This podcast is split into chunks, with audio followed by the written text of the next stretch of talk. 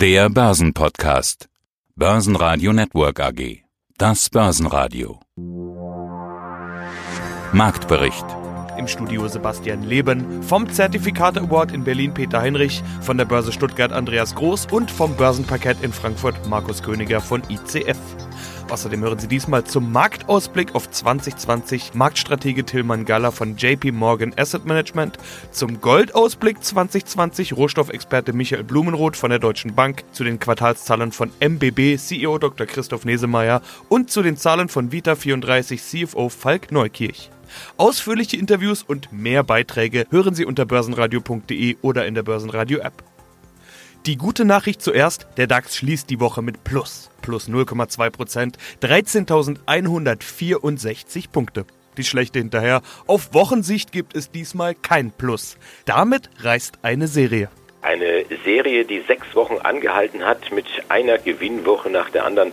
Es sieht jetzt eigentlich danach aus, als ob die zu Ende gegangen ist, obwohl wir ja auch wieder einen Jahreshoch gesehen haben. Ein Rekordhoch. Das scheint sich aber so im Nachhinein betrachtet als Fehlausbruch jetzt zu zeigen. Und das macht die Sache dann auch wieder relativ schwierig. Diese Fehlausbrüche, die Charttechniker, die könnten jetzt hier wirklich ganze Bücher und Doktorarbeiten drüber schreiben. Die sagen, das muss jetzt erstmal alles wieder geschlossen werden und wir müssen über diesen Fehlausbruch wieder rüber, damit sich die Situation aufhält.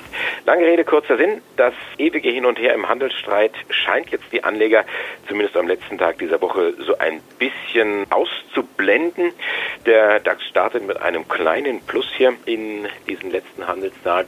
Wir hatten heute schon eine bemerkenswerte Rede von Christine Lagarde, ihr erster offizieller Auftritt als EZB-Chefin. Sie hat in Frankfurt gesprochen auf der Bankentagung dort und sie fordert die Politiker in Europa auf, sich besser abzustimmen und die Geldpolitik der EZB besser zu unterstützen durch einen Politikmix.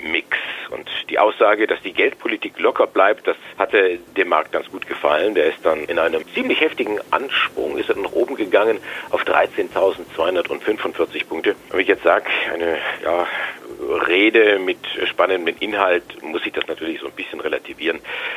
Es war die erste Rede, ja, aber was hat sie denn letztendlich gesagt, dass die Geldpolitik locker bleibt? Gut, das war auch irgendwo so erwartet worden und sie tritt im Prinzip, was die Geldpolitik angeht und auch irgendwo was das Wording angeht, in die Fußstapfen von Mario Draghi. Und so kam es dann, dass sich der Markt ja, gut eine halbe Stunde später dann auch wieder beruhigt hat und wir auf das Startniveau zurückgefallen sind. Einkaufsmanager-Indizes in Europa haben wir heute Morgen bekommen. Uneinheitliches Bild. Das Thema Dienste, also Dienstleistungen, bleibt zwar unter der Prognose, aber 51,5 Punkten gerade noch über 50 Punkten. Das ist ja immer so die Grenze zwischen Wachstum und Schrumpfen. Dann haben wir Einkaufsmanager-Indizes aus der Industrie. Die bleiben mit 46,6 Punkten unter dieser 50er-Schwelle. Allerdings war das so erwartet worden. Dann hatten wir noch das Bruttoinlandsprodukt aus Deutschland, drittes Quartal. Wir legen leicht zu, 0,1 Prozent. Man kann sich jetzt darüber streiten, ob das denn auch wirklich alles so genau zu erfassen ist, aber wir nehmen die Zahlen mal so hin. Jetzt sagt der Chefvolkswirt der VB Bank, Thomas Gitzel, ja, Licht und Schatten. Licht ist, der private Konsum ist im dritten Quartal sehr stark oder relativ stark, 0,4 Prozent. Und das in Anbetracht der recht schwierigen Umstände. Also den Deutschen sitzt hier das Geld nach wie vor locker. Das dürfte jetzt auch beim Einzelhandel Hoffnung schüren auf ein gutes Weihnachtsgeschäft. Und auf der anderen Seite die Konsumausgaben der öffentlichen Hand haben auch zugelegt um satte 0,8 Prozent. Also man, man sieht das an den Autobahnen zum Beispiel, man hangelt sich hier gefühlt von Baustelle zu Baustelle. Das ist ja so ein kleines Konjunkturpaket, gar keine Frage. Allerdings, und das ist jetzt der Schatten, die Investitionen insgesamt sind doch relativ kräftig zurückgegangen um 2,6 Prozent.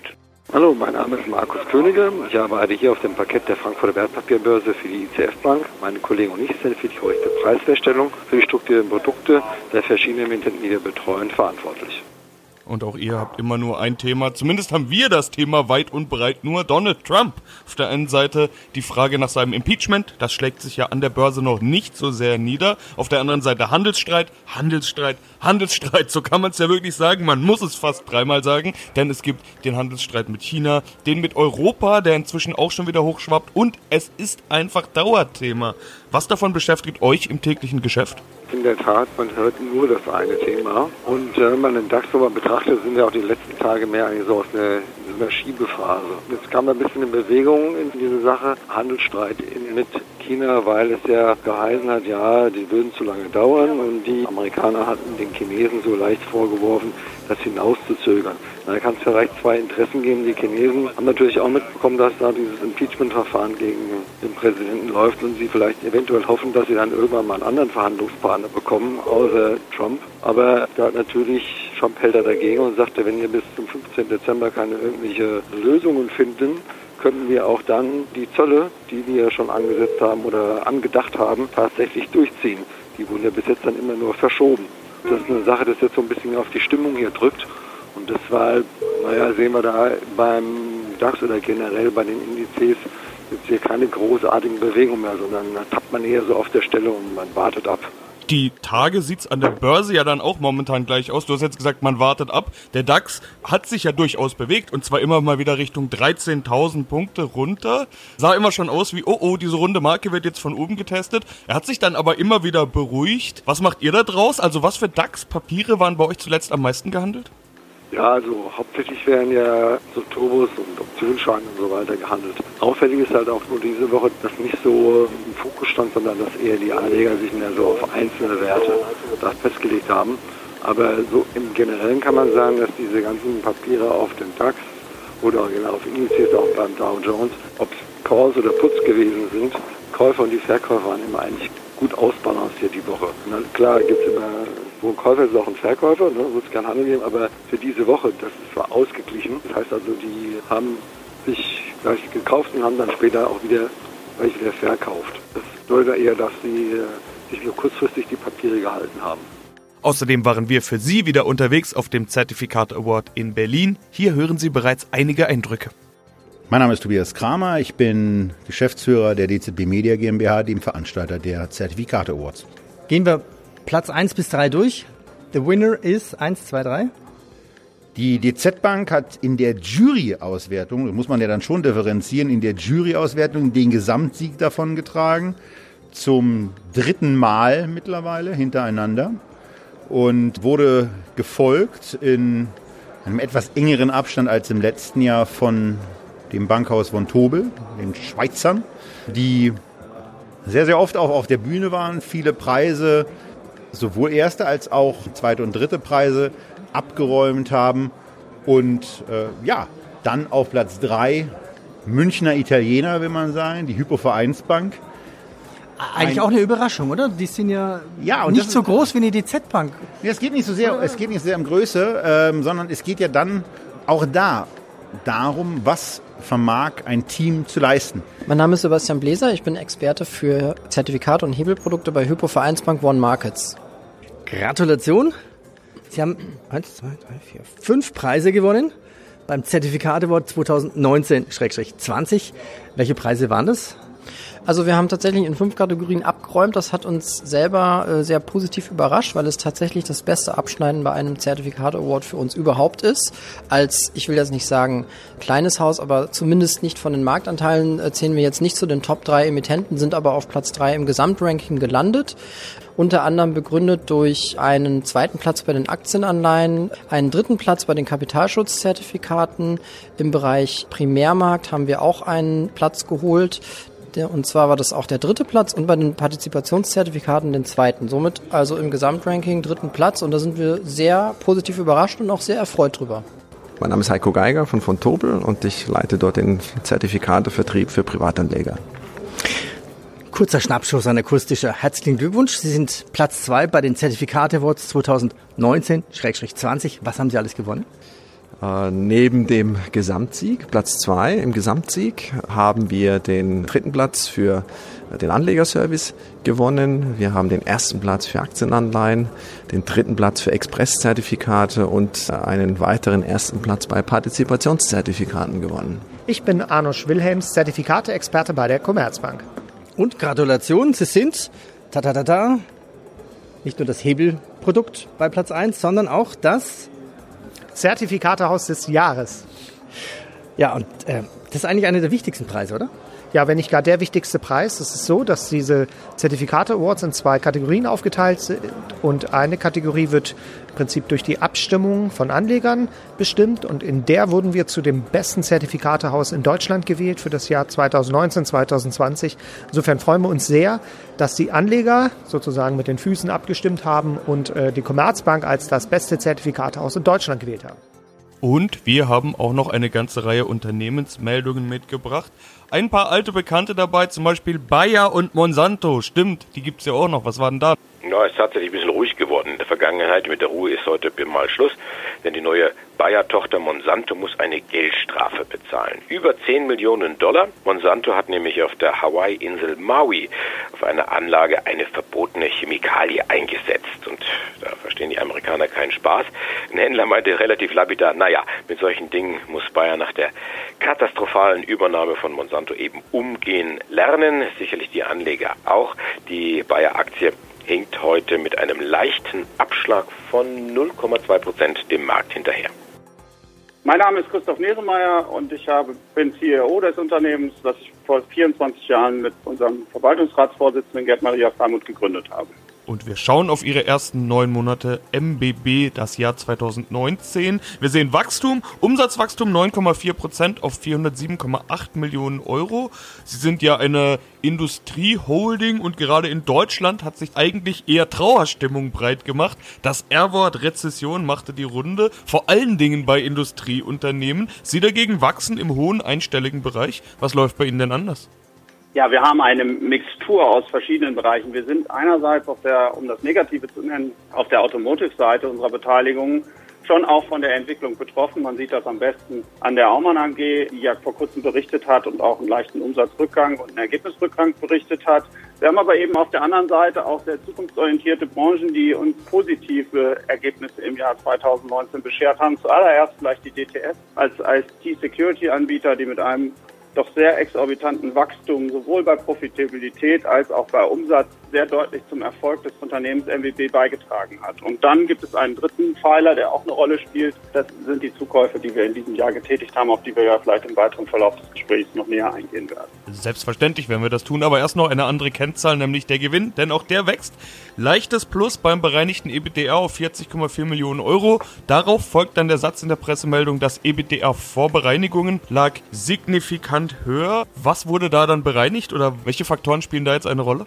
Zunächst mal, vielleicht darf ich noch anmerken, die 40 Millionen korrespondieren natürlich jetzt mit 407 Millionen Umsatz. Das heißt, die Marge ist im Vergleich etwas zurückgegangen im Vergleich zum Vorjahr. Das ist eben der Ausdruck dessen, dass in der Automobilindustrie weniger verdient worden ist. Und dann im Weiteren sprechen Sie das richtig an. Wir haben das EBITDA von über 50 Millionen auf 40 korrigiert. Das heißt, wir korrigieren auch, wenn wir es eigentlich besser darstellen könnten, weil wir einen positiven Einmaleffekt aus der Übernahme der Vorwerk haben. Das heißt, dort sind Erträge entstanden, die einmalig sind und die nicht im operativen Geschäft zuzurechnen. Und Henkel möchte shoppen gehen, Haarpflegeprodukte. Manch eine Dame und auch manch ein Herr dürfte es kennen. Nur kauft Henkel jetzt im großen Stil wen denn? Also es ist ein, ein Gerücht, da ist noch nichts bestätigt. Man muss da also auch den Konjunktiv verwenden und angeblich und solche Sachen.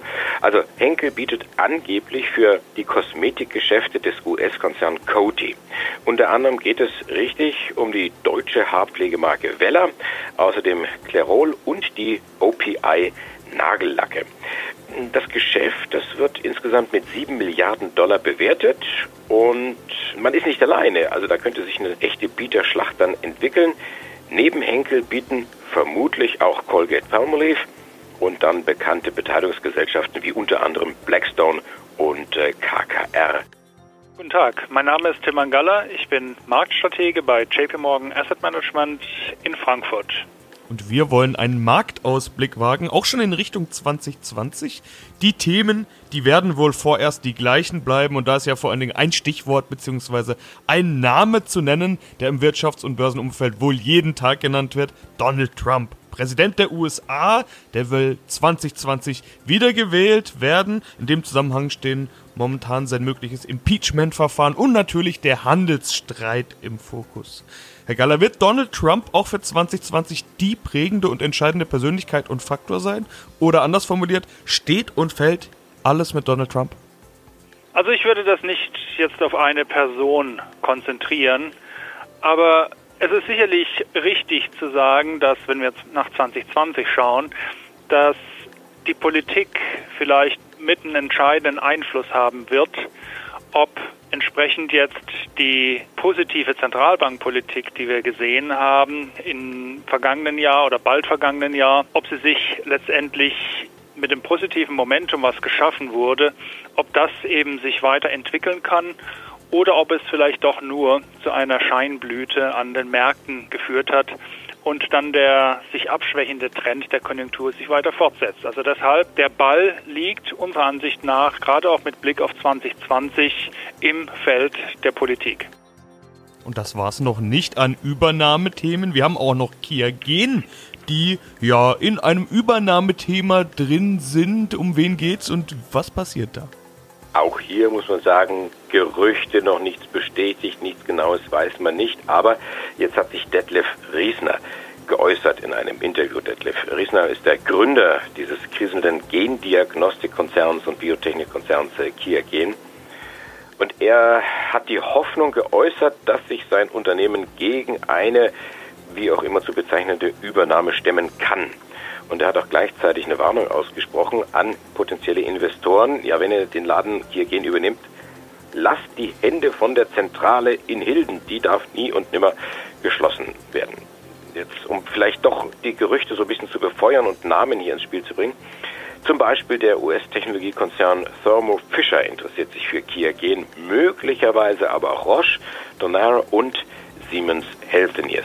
Insgesamt kommen diese Aussagen recht gut an mit einem kräftigen Plus von fast 2,5 Prozent äh, auf bald 38 Euro nähert sich die Kirgen-Aktie wieder ihrem Hoch vom Wochenanfang an. Das war bei 38,60 gestanden.